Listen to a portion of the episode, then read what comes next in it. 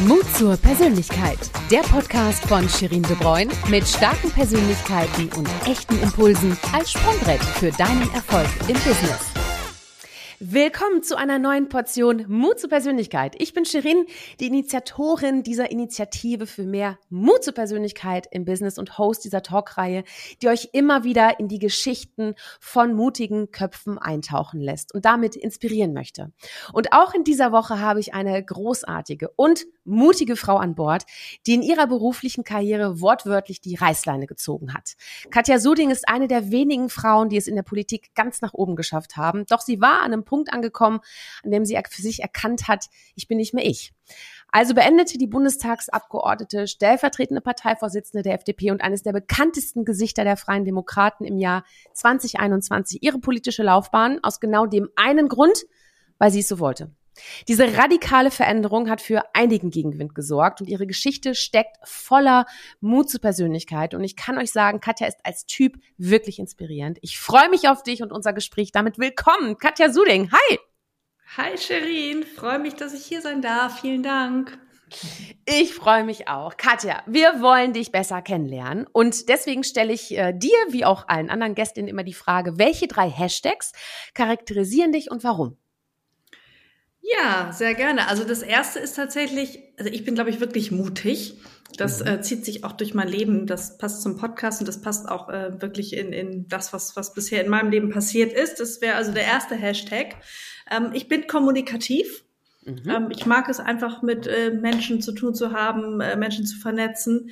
Gleichzeitig, und das klingt vielleicht wie ein Widerspruch, ist aber eigentlich gar nicht, bin ich aber auch introvertiert. Ich brauche mhm. auch immer mal für mich Zeiten, wo ich niemanden sehe, wo ich mich aufladen muss. Ähm, also ich habe da diese, diese beiden Seiten. Ich kann rausgehen, aber ich bin dann auch wieder für mich und brauche das ganz dringend. Mhm. Mutig, kommunikativ, introvertiert. Das wird spannend jetzt. Schön. Du, mal, lass uns ein bisschen deine Geschichte eintauchen. Sag mal, wie bist du denn ursprünglich überhaupt in der Politik gelandet? Was hat dich daran überhaupt fasziniert? Ja, das, ähm, das kam so. Also ich war politisch immer interessiert. Schon als Teenager fand ich das alles ganz spannend. Ähm, gar nicht so sehr parteipolitisch, aber ich war wirklich extrem interessiert und ähm, habe das dann alles verfolgt, ähm, hatte dann aber nie wirklich Zeit, mich zu kümmern. Dann war ähm, das Studium parallel schon der erste Job. Äh, noch im Studium hatte ich meinen ersten Sohn, also das passte irgendwie alles nicht. Und als ähm, dann so ein Moment da war, dass mein zweiter Sohn gerade ähm, so war, dass man ihn auch mal abends alleine lassen konnte und ich gerade jemanden jemanden getroffen hatte, der aktiv in der FDP Hamburg was gemacht hat. Das war die erste Person, die ich kannte, die äh, überhaupt in Parteien aktiv war. Mhm. Ähm, habe ich gesagt, okay, da gehst du mal hin ähm, und habe mich dann in so eine Kreisversammlung gesetzt der, der FDP und wurde dann so reingesogen, habe dann gleich meine ersten Funktionen, Ämter äh, bekommen und ja, habe dann 2009 das erste Mal für den Bundestag kandidiert im Wahlkreis, damals noch gegen Olaf Scholz hier in, mhm. in Hamburg-Altona. Der hat das Direktmandat gewonnen, nicht ich.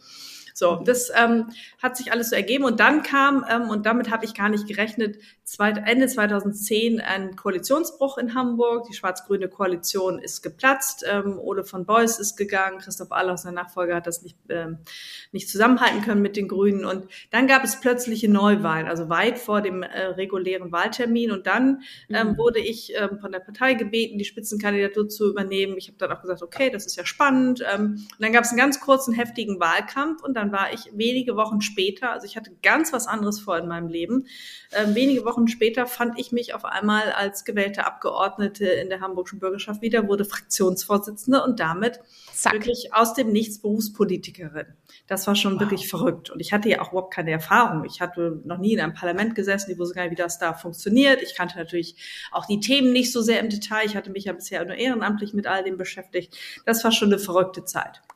Ja, Wahnsinn. Und sag mal, wie kannst du dir erklären, dass das funktioniert hat, dass du da auf einmal an der Spitze warst? Was hat die Menschen fasziniert? Also ich glaube, ja, ein Thema war sicherlich der Wahlkampf 2009. Den habe ich schon mhm. so geführt, ähm, als hätte ich eine Chance. Ich wusste ja, dass ich ähm, die direkt, das Direktmandat nicht gewinne. Das tut man mhm. als FDP-Vertreter nicht, schon gar nicht gegen Olaf Scholz, der das schon lange damals hier in, in Altona gemacht hatte. Ich habe aber so getan, als hätte ich eine Chance und habe auch meinen Wahlkampf so geführt. Und das hat, glaube ich, schon auch für einige Aufmerksamkeit gesorgt. Und dass es dann 2011 geklappt hat, ähm, lag sicher auch daran, dass ich meine Parteifreundinnen und Freunde ganz klar habe wissen lassen, dass ich das mache, aber dass ich das so mache, wie, wie ich das für richtig halte und dass ich auch nicht bereit bin, da alles zu argumentieren und, und zu verteidigen, sondern dass man mich das einfach auch so machen lassen muss, wie ich es denke. Wir waren zwei Legislaturperioden mhm. nicht in der Bürgerschaft vertreten. Es, mir war also klar, wir müssen etwas radikal anders machen und ich hatte irgendwie ein Gefühl, eine Ahnung, wie, so ganz genau wusste ich es auch nicht, aber ich wusste, ähm, ich muss das so machen, wie ich das für richtig halte. Und ich will auch nicht, dass mir da einer reinredet. Ich war auch bereit, die volle Verantwortung dafür zu übernehmen. Wenn es schief geht, ist es dann ja nicht. Und ja, so haben wir es dann in einem Wahlkampf, der ähm, sehr, sehr viel Beachtung gefunden hat. Also nicht nur in Hamburg, sondern auch bundesweit. Mhm. Ist dann geschafft, ähm, von Umfragewerten von zwei Prozent Anfang des Jahres, Mitte Februar, mit über sechs Prozent, knapp sieben Prozent wieder in die Bürgerschaft zu kommen. Ja, ja. Und sag mal, vor der Politik, ne? Was, was hast du denn da gemacht? Also, weil man kennt dich ja, also sag ich mal so in der, als Person des öffentlichen Lebens ja eigentlich erst mit der Politik. Ähm, ja. Was hast du denn vorher gemacht? Da habe ich meine beiden Kinder großgezogen, meine beiden mhm. Söhne, die sind jetzt 18 und 20, also erwachsen. Und, Glückwunsch! Ähm, sehr ja, gut. Das fühlt sich auch sehr gut an. Es ist ein schöner neuer Lebensabschnitt. Aber damals waren sie eben noch ganz klein und mhm. ähm, ich habe die Kinder großgezogen, natürlich mit meinem damaligen Mann zusammen und mhm. ähm, war selbstständig, habe als, als freie Beraterin gearbeitet. Äh, das ließ sich super verbinden mit ähm, der Flexibilität, die ich auch haben wollte, um für die äh, beiden damals noch ja kleinen Kids da zu sein. Ja, ja. Und vor allem auch im Bereich Kommunikation, glaube ich, ne? Bist du genau. auch sehr mhm. stark mhm. unterwegs. Da haben wir eine ja. schöne Brücke. Deswegen habe ich da auf jeden Fall auch noch mal ein paar Fragen an dich später. Mhm. Sehr schön. Ja. Ähm, ja, im Jahr 2021 kam dann der Change, äh, der radikale Wandel und du hast gesagt, ich will nicht mehr. Ähm, wie bist du zu dieser Entscheidung gekommen? Oh, das war ein langer Weg. Also das äh, mhm. hörte ja dann auch 2011 mit dem Einzug in die, in die Bürgerschaft nicht auf. Ich habe dann 2015, also vier Jahre später, ähm, wieder kandidiert für die hamburgische Bürgerschaft. Das ist also unser, unser Landesparlament hier in Hamburg. Ähm, damals unter noch schwierigen Ausgangsbedingungen, weil wir zwischenzeitlich aus dem Bundestag geflogen sind. Das ist immer etwas, was schwierig dann auch für die Landesverbände ist. Und habe dann 2017, mhm. ähm, als ich mich mehr und mehr auch auf Bundesebene engagiert habe, ähm, auch für den Bundestag kandidiert. Das hat dann auch funktioniert. Ich bin dann also aus dem Landesparlament in den Bundestag gewechselt 2017. Ähm, und das war so ein, ähm, ja, so ein Moment, wo ein Stück weit auch was zu Ende ging. Also ich habe damals in Hamburg unter schwierigen Bedingungen zweimal kandidiert, habe auch diesen den Landesverband ganz gut sortiert und neu aufgestellt. Dann ähm, kam eben diese ganz ganz schwierige Phase der Wiedereinzug der der Freien Demokraten auf Bundesebene in den Bundestag. Das war ja eine ganz ganz ganz schwierige Zeit. 2013, als wir rausgeflogen sind, hat ja kaum einer gedacht, dass wir es wieder zurückschaffen. Das mhm. war also keine keine einfache Zeit. Und als wir es dann geschafft haben, war irgendwo so, so ein Meilenstein auch ähm, erreicht und für mich so ein ähm, auch so ein Innehalten. Also dann wird es nicht langweilig, das kann man, glaube ich, überhaupt nicht sagen. Die Arbeit im Bundestag ist äh, total aufregend und, und spannend und ist immer wieder was Neues, aber irgendwie ähm, wurde settelte es sich dann so ein bisschen mehr. Und ich glaube, ich bin jemand, der es sehr gerne mag, in Situationen zu kommen, wo erstmal alles in, in Schutt und Asche liegt, wo eigentlich keiner denkt, dass da irgendwas funktionieren kann, mhm. dann komme ich dahin und sage, okay, da, da machen wir jetzt was draus. Das ist so meine Situation. Das mag ich mir ganz gerne. Und in dem Moment, wo das nicht mehr da war, sind dann eben die, die negativen Dinge, die die Politik auch für sich mitbrachte, die kamen dann immer stärker in den, in den Vordergrund. Also es mag absurd klingen, aber ich bin nie damit warm geworden, dass ich als Politikerin so sehr in der Öffentlichkeit stehen musste. Mhm, ja. Klar, als Politikerin habe ich die Öffentlichkeit gesucht, musste ich auch, sonst hätte ich auch nie den Erfolg gehabt. Und man muss sich in einer Demokratie auch erklären, ganz klar. Aber als Mensch habe ich da sehr drunter gelitten. Ich, ich wollte nicht öffentlich sein. Ich wollte auch nicht, ich äh, mein Privatleben immer so an äh, so öffentlich haben. Das ist extrem durchleuchtet worden. Ich konnte mich da kaum gegen schützen. Das war anstrengend. Ich fand das öffentliche Reden ähm, schwierig. Ich habe das zwar andauernd gemacht, fast jeden Tag, aber für mich war immer der schönste Moment, ähm, wenn ich wieder von der Bühne runter konnte. Also es waren so viele Dinge, die ähm, mir als als Mensch einfach nicht gelegen haben und die ich einfach ertragen habe, die ähm, die zwar irgendwie konnte, aber die, die nicht zu mir passten. Und diesen Widerspruch mal auszuhalten zwischen dem, was ich als Politikerin gesucht habe, als Mensch aber gehasst habe, das äh, konnte ich dann irgendwann nicht mehr. Und das war ein ganz, ganz langer Prozess dann für mich auch zu erkennen, dass das für, für mich nicht das Richtige ist. Dann auch, wir sprechen ja auch über Mut, den Mut zu haben, nochmal neu anzufangen. Das ist ja auch nicht einfach, wenn man überhaupt nicht weiß, was danach kommen könnte. Also da habe ich mir ganz, ganz, ganz viele Gedanken gehabt, hatte auch zwischendurch wirklich Angst, was, was kann ich überhaupt danach machen? Darf ich das überhaupt? Äh, kann man in so einer Phase, wo man irgendwie äh, auch, auch erfolgreich ist, wo man auch getragen wird von den eigenen Leuten, darf man da einfach gehen? Äh, was kommt danach? Also das waren schon ähm, Fragen, die ich mir über Monate auch gestellt habe. Boah, das ist ein sehr, sehr auch ganz intensiver Prozess, ne? Weil du hast dich, also ich meine, das ist ja wahrscheinlich einer der härtesten Entscheidungen deines Lebens, die du getroffen hast, oder? Ja, das war nicht einfach. Es war dann mhm. aber, als ich die Entscheidung getroffen habe und ich habe mir da, wie gesagt, viel Zeit gelassen und habe am Ende auch gar nicht mehr so intensiv drüber nachgedacht, sondern ich habe es einfach zurückgestellt und, und einfach äh, die Antwort mich finden lassen sozusagen. Mhm. Und die Antwort hat mich dann auch gefunden. Und als ich mich dann entschieden habe, das war äh, Anfang September 2020, also schon ein Jahr bevor die nächste Bundestagswahl 21 stattfand, habe ich dann meiner Partei und damit auch der Öffentlichkeit mitgeteilt, dass ich nicht wieder für einen äh, Listenplatz kandidieren würde und dass ich auch meine mhm. Ämter ähm, in der Partei als Landesvorsitzende in Hamburg und stellvertretende Bundesvorsitzende ähm, nicht niederlegen würde, aber dass ich nicht wieder kandidieren würde ähm, nach der nächsten ja. Amtszeit. Sag mal, was hat dich denn stark gemacht bei dieser Entscheidung? Weil, weißt du, ich glaube, dass es sehr viele Menschen gibt, dazu gehöre ich natürlich auch, ähm, ja, die sich natürlich auch schwer tun, bestimmte Entscheidungen zu treffen. So, dann gibt es aber bestimmte Faktoren, die einen ja unglaublich auch Rückenwind geben. Was, was war dein Rückenwind in der Situation? Ähm, ja, ich habe es irgendwann geschafft, ähm, nicht mehr nach außen zu gucken, sondern mhm. es, es irgendwie hinbekommen, dass ich ich wirklich auf mich fokussiert habe und geguckt habe, was, was ich eigentlich will. Also ich habe ja auch ganz lange, wie das wahrscheinlich auch viele Menschen tun, ähm, bei der Frage danach, was, was, was ich eigentlich will, immer geguckt, was machen denn die anderen? Also da gab es dann immer jemanden, der ähm, es super aushalten könnte, in der Öffentlichkeit zu stehen, der das genossen hat. Da dachte ich mir, okay, wenn der oder die das kann, muss ich das auch können. Oder jemand, der unglaublich gut und gerne redet, dachte ich mir, Gott, es geht doch, andere machen es doch auch, mach's doch einfach auch. So, aber es ist natürlich der völlig falsche Weg, sich da mit anderen zu vergleichen. Also ein Maßstab für das eigene wollen und Handeln bei anderen zu suchen, ähm, den, muss, den kann man ja nur bei sich selbst finden. Und das klingt total banal, ist aber gar nicht so einfach. Ähm, und ich habe dann auch mit Hilfe eines einwöchigen Seminars, das war für mich so ein totaler Wendepunkt in meinem Leben, es einfach geschafft, ähm, zu gucken, was ich will. Und ähm, bei diesem Seminar, da ging es auch Stichwort inneres Kind, so ein bisschen darum, was sind eigentlich die Motive, was leitet uns eigentlich mhm. und ähm, klar, man würde jetzt sagen, äh, mich leitet ähm, meine Leidenschaft für liberale Bildungspolitik. Es stimmt auch alles, äh, alles total richtig. Das sind ganz, ganz starke Treiber für mich auch gewesen.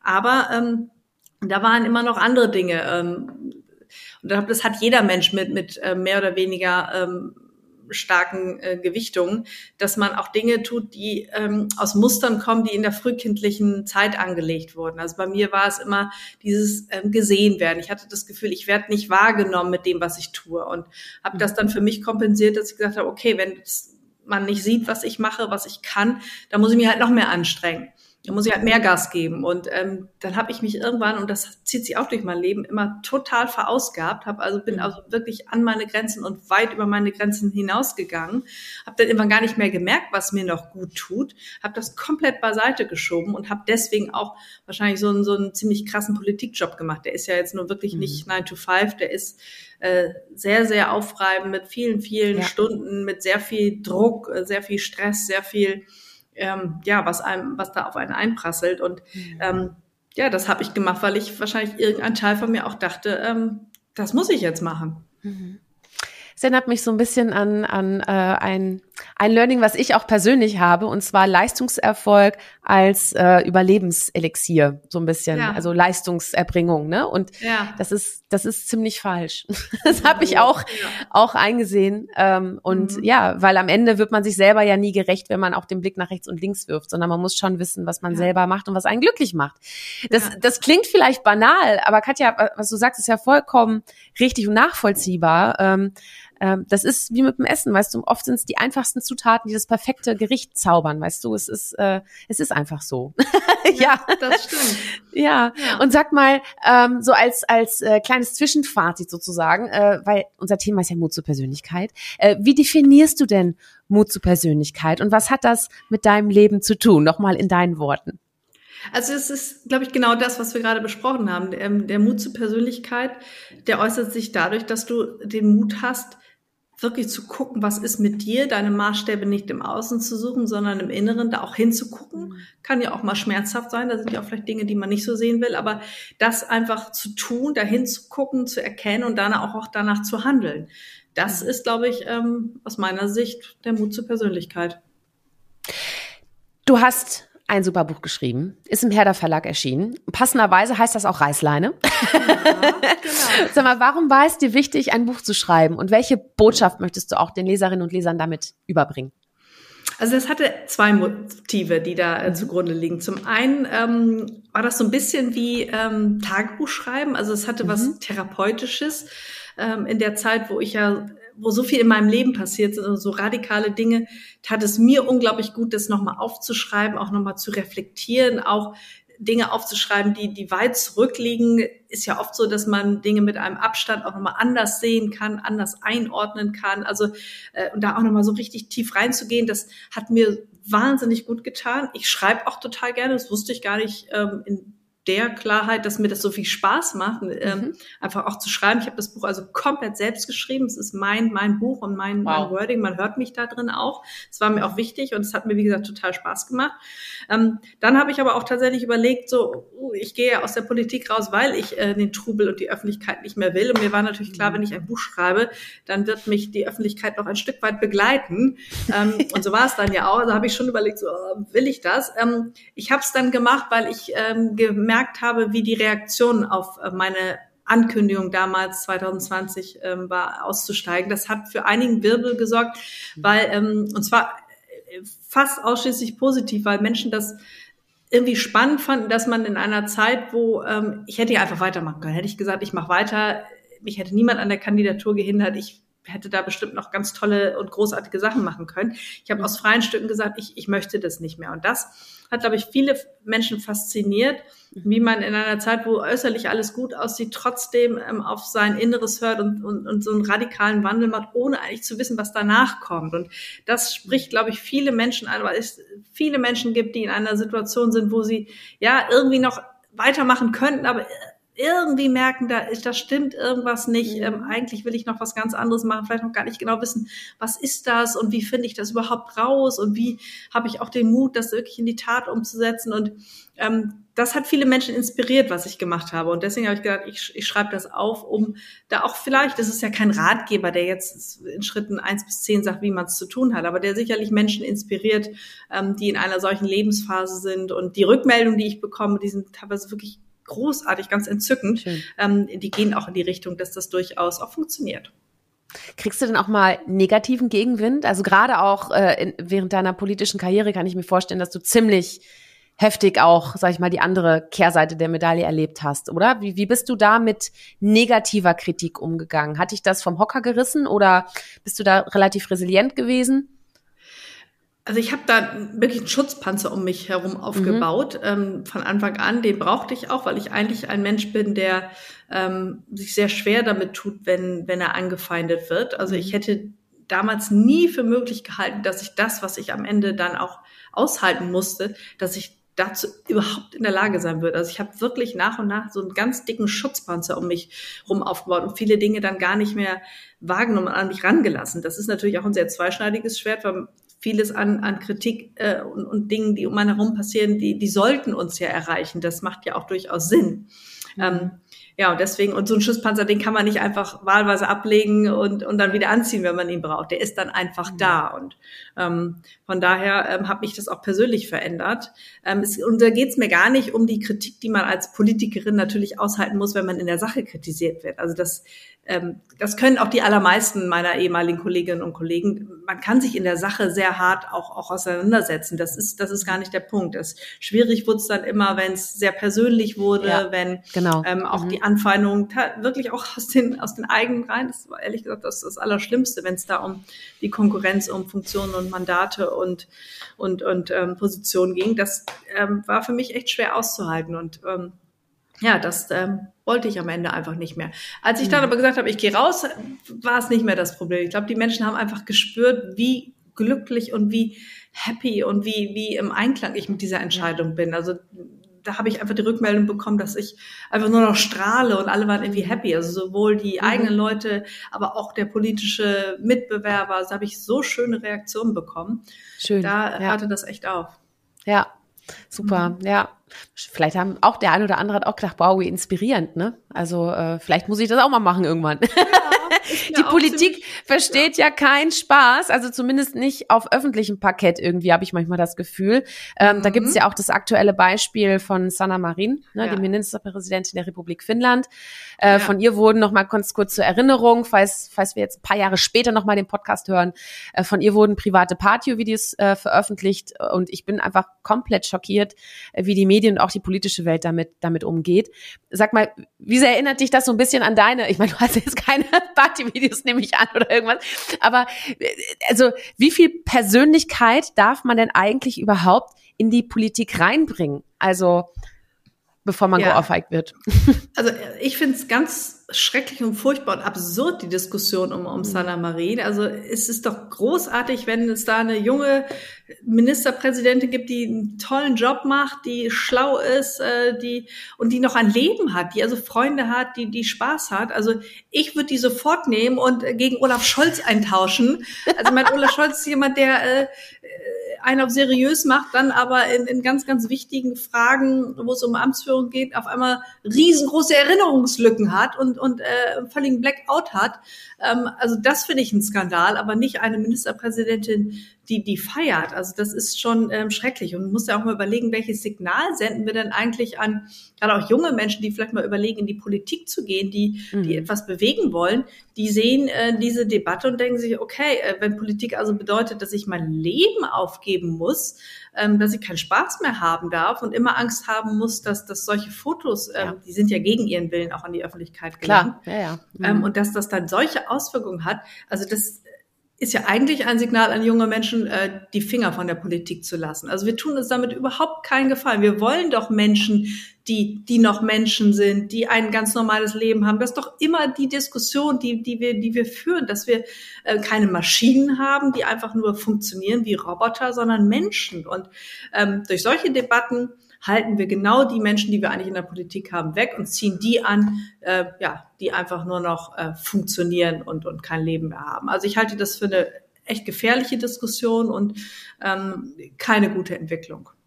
Ja, und irgendwie führt die Diskussion auch äh, oder wird sie anders geführt, wenn, glaube ich, ein Mann mit involviert ist. Das ist äh, mir auch irgendwie aufgefallen. Sag mal, äh, Gibt es bestimmte Vorurteile mit Frauen, also die, mit denen Frauen insbesondere in der Politik zu kämpfen haben?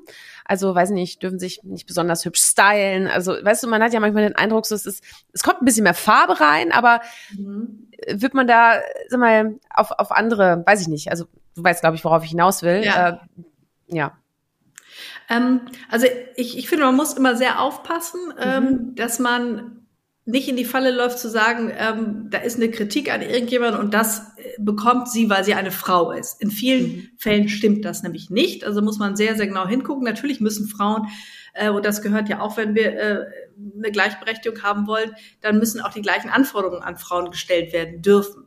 Aber hier, gerade wenn man auch das Beispiel Sanna Marie nimmt, also wie absurd ist es, dass man ähm, von von ihr einen Drogentest verlangt, weil sie äh, Spaß hat, während ähm, ich denke mal so an Trump, an ähm, Johnson, äh, da gibt es ja noch viele andere Beispiele, überwiegend Männer, die sich komplett äh, wahnsinnig in der Öffentlichkeit verhalten haben, ähm, offenbar meint, das wäre, da wäre ein Drogentest nicht notwendig. Also da fragt sich doch mhm. jeder, was die genommen ja. haben. Also das ist, und da glaube ich schon, dass da mit zweierlei äh, Maß gemessen wird. Ähm, ja. Oder auch ein, ein Bundeskanzler, der auf einmal Erinnerungslücken hat. Was hat denn der bitte schön genommen? Wie konnte denn das passieren? Also da, da würde ich viel eher sagen, da müsste man mal gucken, was da los ist. Mhm. Aber doch nicht, wenn jemand Spaß hat und feiert. Also. Sag mal, was macht denn die Politik deiner Meinung nach menschlicher? Was, was, was können oder was wäre so dein Anforderungskatalog an die Politik von heute für die Zukunft? Ja, darüber habe ich mir natürlich viele Gedanken gemacht. Und ja, das, ähm, Dinge, die, die kann man nicht wirklich abstellen. Also wenn man in der Politik ist, dann, wie gesagt, dann muss man mit der Öffentlichkeit irgendwo klarkommen, ähm, was für mich schwierig war, womit man nicht klarkommen muss. Und das ist ähm, aber dann auch eine Frage, die wir uns als Gesellschaft stellen müssen, als, als Menschen, als, als Wählerinnen und Wähler, als, als Medien, als Social-Media-Nutzer. Ähm, gehen wir tatsächlich mit den Politikern ähm, so um, wie, wie, es richtig wäre. Also wenn bei jeder kleinen Sache gleich der mega Shitstorm äh, eskaliert, wenn man also ins Persönlichste geht, wenn man ähm, ja, also weggeht von der, von der sachlichen Auseinandersetzung, die ja gerne auch scharf und mit scharfen Worten und polemisch auch mal geführt werden kann. Da bin ich gar nicht so zimperlich. Aber das, was wir teilweise erleben, was man mit Politikern macht, ist aus meiner Sicht unmenschlich. Und dann wieder das äh, Thema, was ich eben schon angesprochen habe, dann werden wir am Ende nur noch die haben, die ein so dickes Fell haben, die das irgendwie aushalten ähm, mhm. die aber vielleicht nicht ähm, die richtigen sind und die nötige Durchlässigkeit und Menschlichkeit äh, noch besitzen und, und halten können, um für uns wirklich gute Politik zu machen. Das ist eine Frage, die wir uns echt stellen müssen. Aber wir alle zusammen als Gesellschaft. Du hast dich wieder gefunden, nachdem du dich verloren hattest. Wer ist denn jetzt die neue Katja? Wie sieht denn dein Tagesplan aktuell aus? Äh, welche Fragen bewegen dich? Ja, also ich bin natürlich jetzt auch wieder viel freier, viel selbstbestimmter. Ich kann wieder über meinen eigenen Kalender bestimmen. Ich ähm, habe viel mehr Zeit für, für, für Sport, für ähm, Yoga. Ich mache jeden Tag Yoga. Ich meditiere manchmal zwei, dreimal am Tag. Also ah, super. ich wollte dich nämlich noch fragen, woher du die Energie nimmst. Also ist wahrscheinlich dann auch ein Motor dafür, ne?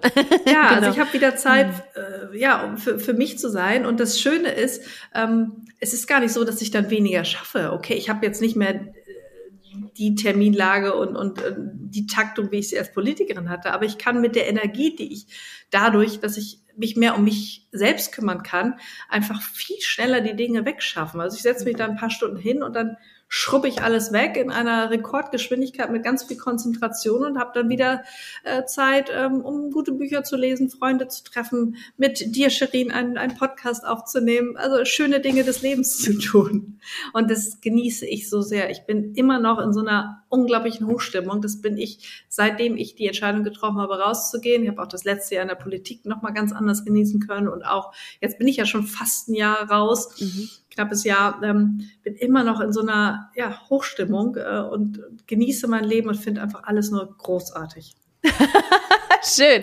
Na, du, ich hoffe, das bleibt auch so. Also, das erinnert mich auch so ein bisschen an ein Zitat, was mein Mann mir mal gesagt hat, weil ich mich auch, ähm, zum Beispiel, ich hatte auch einen Job, der war auch unbefristet, war auch mit, mit sehr viel, sag ich mal, Prestige versehen. Also, es war schon ein richtig cooler Job auch, muss ich sagen. Ganz tolle Leute um mich rum, tolle Themen. Und dann habe ich einfach gekündigt, so. Und die Entscheidung bis wow. dahin, weil ich einfach gespürt habe, ich, ich muss mich selbstständig machen. Ich habe zu viele Facetten, die ich nicht einbringen kann. Und das ist ähnlich wie bei dir. Du brauchst auch eine Baustelle und es war einfach keine mehr. Und ich wollte ja. mir einfach neue Baustellen aufmachen.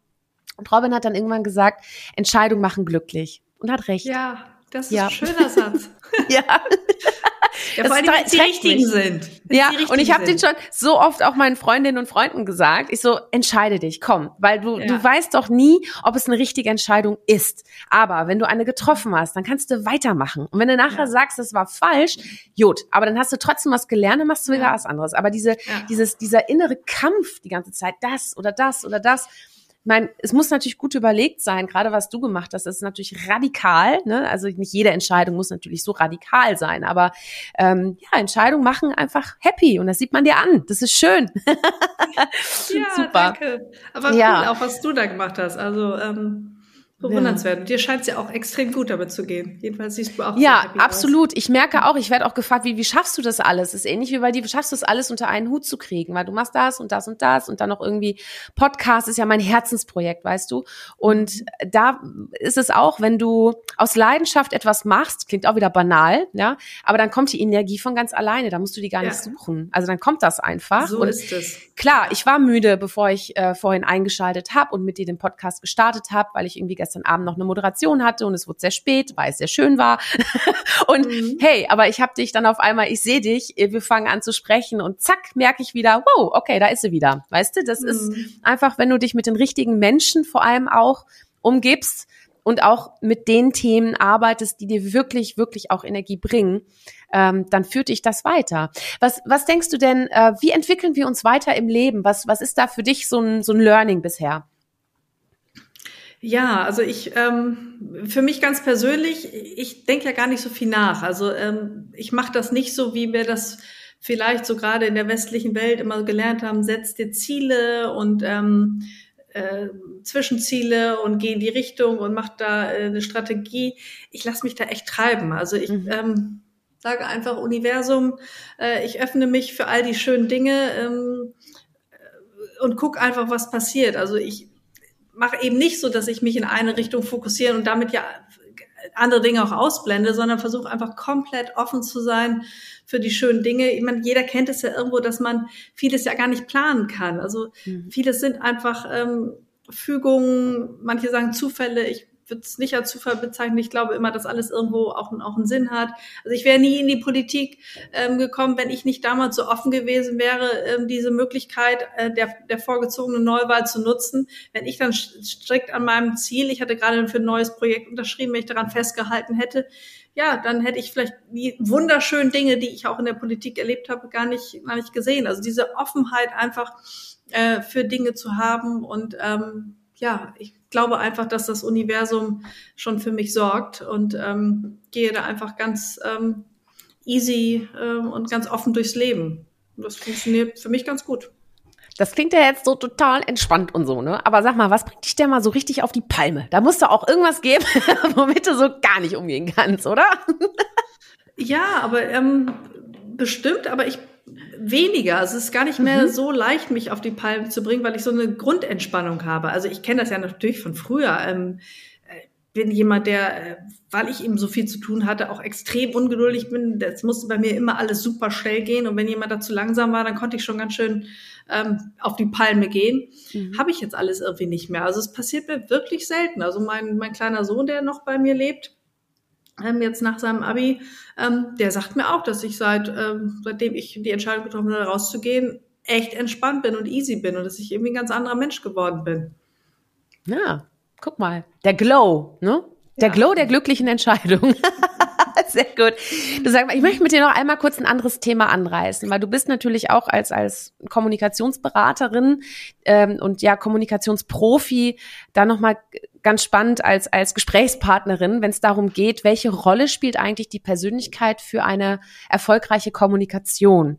Also wenn wir allgemein kommunizieren, ob es als Partei ist oder aber eben auch als Unternehmen, das ist jetzt erstmal dahingestellt. Aber welche Rolle spielt deiner Meinung nach die Persönlichkeit in der Kommunikation? Ja, natürlich eine riesengroße. Also ich glaube, man kann nur das äh, glaubhaft und erfolgreich kommunizieren, was, was man auch ist. Also ich mhm. glaube, Menschen spüren sofort, wenn man etwas von sich gibt, eine Botschaft, die, die man selber gar nicht glaubt. So, das, das, das, dafür haben Menschen ein ganz, ganz feines Gespür und dann kann man zwar Worte sagen, aber dann passt der Rest nicht dazu und ähm, dann gibt es da eine Dissonanz und dann ist man nicht glaubhaft, dann ist man auch nicht erfolgreich, dann funktioniert das Ganze auch nicht und ich glaube, dann hat man auch wenig Ausstrahlung, dann sinkt alles so in sich zusammen und ähm, auch wenn man das nicht ähm, vielleicht sofort benennen kann, aber Menschen spüren so etwas. Also man muss mhm. schon fühlen, was man, was man sagt. Yes. Es muss passen. Ja, und du bist natürlich auch Leader, also äh, sowohl deines eigenen Lebens als aber auch im beruflichen natürlich oder jetzt natürlich auch als Beraterin. Ähm, was macht denn für dich eine eine zeitgemäße Führung aus? Also ähm, ich habe da mal äh, Mut zur Führung war, glaube ich, auch mal ein Zitat, mhm. was du was du gesagt hast. Das passt ja auch ganz schön. Ähm, was sind so Faktoren für eine zeitgemäße Führung, zeitgemäßes Leadership aus deiner Sicht? Ja, ich glaube, anders als es früher äh, mal der Fall gewesen ist, verlangt man ja heute nicht mehr von einem Führer, dass er oder sie alles weiß und, und äh, alles irgendwie managen und bestimmen kann, sondern so, so habe ich jedenfalls auch ähm, in, in der Partei und auch in meinem ähm, MDB-Büro, also meinem Bundestagsbüro und auch in, in den Teams, die ich auf Fraktionsebene zu leiten hatte, immer agiert, dass ich mir ähm, Leute gesucht haben, die Dinge viel besser können als ich ähm, weil ich ja wollte, dass wir, dass wir erfolgreich sind. Also ich wollte ja Menschen, die in, in, in ihren Bereichen ähm, ja, einfach mir auch noch was beibringen können und denen ich auch dann das Vertrauen geben konnte, richtig was, was zu reißen. Also man führt heute ja ganz, ganz anders und ähm, ja, lässt den Menschen ja auch viel mehr Verantwortung. Jedenfalls habe ich das so gemacht. Und dann haben sie auch die Möglichkeit, ähm, ihr Potenzial voll auszuleben, was ich ja möchte und ähm, auch, auch Spaß an der Sache zu haben und sich da selbst zu verwirklichen. Also das hilft mhm. dem Einzelnen äh, Mitarbeitenden, das hilft aber auch am Ende dem, dem äh, Erfolg in der Sache insgesamt. Also so habe ich immer versucht zu führen und ähm, also bin da sehr, sehr offen und habe da sehr, sehr viel Verantwortung auch schnell abgeben können. Was würdest du denn deinen zwei großen Kids erzählen, wenn sie jetzt in die Politik einsteigen möchten? Was würdest also, du denen raten? Droht jetzt erstmal nicht, bei dem Kleinen auf gar keinen Fall und bei dem Großen glaube ich auch eher weniger. ähm, dem muss ich ja gar nicht viel sagen. Die haben das ja ähm, über Jahre miterlebt, äh, was das äh, für ihre Mutter auch bedeutet hat. Die haben mhm. die schönen Dinge gesehen, die waren ja auch oft dabei, die haben da spannende Sachen erlebt, aber die wissen eben auch, welche Kehrseiten das hat und ähm, glaube, das reicht schon, um sie davon abzuhalten. Obwohl sie politisch interessiert sind, besonders der Große. Ja, das schließt sich ja nicht aus. Ne? Man, muss, man muss ja nicht. Ne? Nein, genau. man muss überhaupt ja. nicht. Schön. Mhm. Du, wenn du für eine Woche mal den Schreibtisch tauschen könntest, ähm, wo würdest du denn gerne sitzen? Auf welchem Platz? Und was würdest du dann in dieser Rolle gerne tun? Oh Mann. Das ist eine Frage, oder? Ja, das ist eine Frage. Ähm, also eine Woche ist ja nicht viel Zeit, aber ähm, mhm. für mich sind immer noch die, die Themen, die ich auch in der Politik bearbeitet habe, also alles, was mit, mit ähm, Bildungspolitik, Chancengerechtigkeit zu tun hat, auch Bildungschancen gerade für Kinder aus benachteiligten Familien, ähm, das sind für mich immer noch absolute Herzensthemen und mhm. ähm, ja, wenn ich da mal irgendwo an irgendeine Stelle kommen könnte, wo äh, man da sagen könnte, da kann man wirklich was, was umsetzen, völlig unabhängig von äh, finanziellen Möglichkeiten, von organisatorischen Limitationen, von was auch immer, ähm, dann ähm, würde ich gerne irgendwas nochmal in dem Bereich machen. Das ist auch sowieso etwas, was, ähm, was ich äh, auch außerhalb der Politik immer noch verfolge und wo ich immer noch gucke, wo, ähm, wo ich da vielleicht mich nochmal einbringen kann. Weil Politik und, und Dinge für die Gesellschaft, für uns tun, kann man ja nicht nur, wenn man Mitglied eines Parlaments ist, sondern das kann man natürlich auch als, wie sagt man so schön, Teil der Zivilgesellschaft, ähm, wo man sich natürlich auch einbringen kann, was ja ganz, ganz viele Menschen auch tun. Mhm. Apropos, bleiben wir noch mal kurz in der Welt der Politik. Ähm, hast du auch so eine lustige Anekdote ähm, zum, zum, zum Bundestag? Also, weil Julius Vandeler war ja auch im Podcast bei mir und der hat erzählt, dass er immer noch äh, im Reichstagsgebäude äh, im Keller Basketball spielt. Einmal die Woche, glaube ich. So, ja, in der, in der, da ist so eine, da ist eine Sporthalle, ne? Ja, genau, genau. Ja. Da ich immer mit, ja. Hm? Die habe ich nie zu Gesicht bekommen. Also wir hatten ja so eng getaktet. Ich habe diese Sporthalle, ich wusste, dass es diese gibt, aber nicht ein einziges Mal in diesen vier Jahren habe ich es dahin geschafft. Aber sag mal, du bist doch sportlich, dann hau den Julius doch mal an und dann geht er mal eine Runde Basketball, spielen, Basketball Mensch. spielen, ja, das ist ja voll meine Kernkompetenz, Basketball. Aber gibt's ja. irgendwie eine lustige Geschichte, weiß nicht, an die du dich erinnerst oder ja, ich meine, äh, du hast natürlich schöne Momente auch erlebt, ne? Äh, muss auch jetzt nichts aus dem, aus dem Nähkästchen plaudern, um Gottes Willen, aber also ich, das fand ich jetzt eine ganz lustige Anekdote vom Julius einfach, die er so gesagt hatte. Äh, ja, weiß ich nicht. Gibt's da? Da sind, die, da sind ja so viele Sachen passiert, da komme ich jetzt wahrscheinlich gar nicht drauf. Aber also gerade so mein, mein letztes Jahr, das war weniger, dass es mhm. lustig war, es war einfach schön. Also die, ähm, ich war komplett gelöst, war entspannt. Ich hatte eine Entscheidung getroffen. Entscheidungen machen glücklich, hast du gerade gesagt. Das war bei mir tatsächlich auch der Fall. Dann zu wissen, okay, ich habe hier jetzt noch ein Jahr, ich kann mich noch um meine Themen kümmern, weiß mhm. aber auch, ich muss keinen Wahlkampf mehr machen, ich muss nicht wieder für irgendwelche Listen kandidieren. Ne? Es ist dann ja. irgendwann auch, auch mal weg. Ich kann also nochmal komplett beschwingt ähm, auftrumpfen und, und, und da mein, meine, meine Sache machen. Ähm, das war so schön und, und auch die, die Begegnung in der Zeit mit, ähm, wie gesagt, gesagt, den, den eigenen Leuten, aber auch mit ganz vielen äh, Menschen ähm, aus, aus anderen Fraktionen. Da haben sich ja durchaus auch Freundschaften entwickelt. Das war einfach äh, total schön. Hm. Ja. So, wir, wir nähern uns dem Finale. Aber bevor es gleich ein Feuerwerk für dich gibt, ähm, möchte ich dich noch fragen, welchen Tipp möchtest du denn allen geben, die merken, dass sie auch einfach nicht mehr in ihrer Haut stecken, vor allem auch im beruflichen Sinne? Was, was könntest du da so als Tipps mitgeben? Also komm, ich komme ich nochmal auf das zurück, was wir, ja. was wir eben schon besprochen haben. Ich glaube, das ist wirklich der Schlüssel. Also wenn ich mhm. ähm, das Gefühl habe, ich stecke nicht mehr in meiner Haut, dann muss ich in diese Haut zurückkehren. Dann ähm, hilft es mir also nicht äh, zu gucken, was ist im Außen, sondern dann muss ich gucken, was, was ist äh, bei mir innen los. Und äh, da muss ich einfach den Mut haben und auch diese Widerstände überwinden. Das ist ja nicht immer ganz so leicht. Da gibt es ja auch durchaus Hürden und, und der Körper will das ja eigentlich gar nicht, dass man da zu genau auf, auf bestimmte Dinge guckt und, und äh, dann wird man da wieder weggetrieben und traut sich dann doch nicht, dass man das wirklich ganz, ganz radikal und, und ähm, konsequent macht. Zu sich selber gucken, ganz offen, ganz ehrlich, sich da vielleicht auch Hilfe holt, ähm, guckt, mit wem man das machen kann, wie man das machen kann, aber wirklich zu sich gehen, zu sich finden und dann äh, schauen, was ist da eigentlich los. Das würde ich jedem empfehlen. Danke dir. So, und jetzt kommt das Feuerwerk, weil das gehört natürlich zu jeder guten Party, gehört das dazu. Ne? Bedeutet, ich pfeffer dir jetzt einfach mal ein, oh. paar ja, Sätze entgegen und du wirst merken, du kannst sehr kurz antworten. Okay, sehr gut. okay. also, äh, Berge oder Meer? Oh.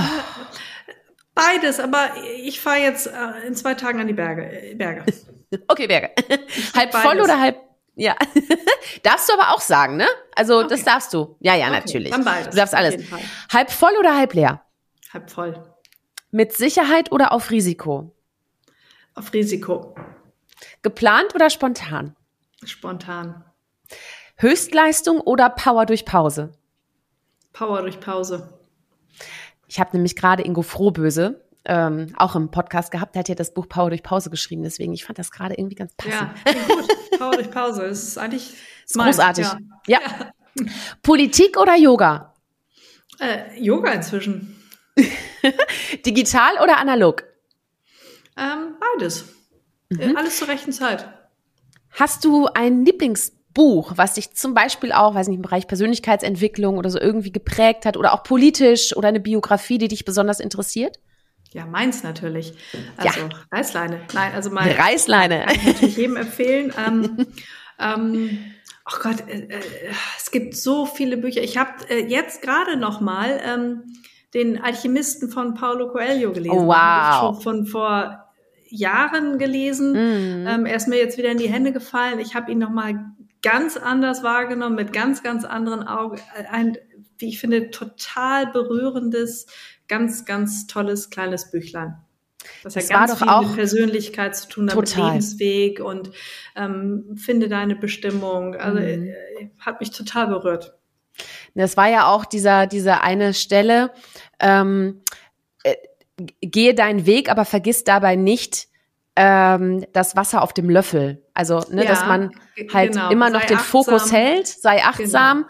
aber ja. geh den Weg, ne? So, ja, ja. Ja, also ja ich habe ich hab das Buch Geh den Weg im Sinne von, ähm, geh zu deiner Bestimmung. Also genau. guck immer, was, was bist du, was ist deine Bestimmung? Gar nicht sehr, nimm dir ein Ziel, dass du dir irgendwann mal ausgedacht hast, geh dahin, sondern finde deine Bestimmung und sei dabei achtsam. Das fand ich so schön. Schön, dass du den Alchemisten nennst, weil ich glaube, das war auch eines meiner allerersten Bücher, die ich, glaube ich, vor, ich glaube, das waren so vor 14, 13 Jahren oder so gelesen habe. Wurde mir auch empfohlen von einer Freundin.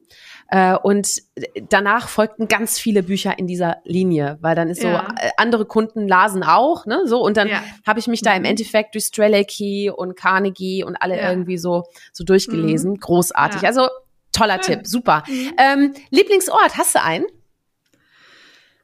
Ja, ich bin total gerne draußen mit dem Hund. Mhm. So, ja. also über die Felder ähm, Herrlich. mit dem Hund mhm. finde ich großartig. Gerne Hast du ein Lieblingsessen? Ähm, ja, ich äh, bin ja so ein Salatesser. Also ja, ja, total. Auch im Winter?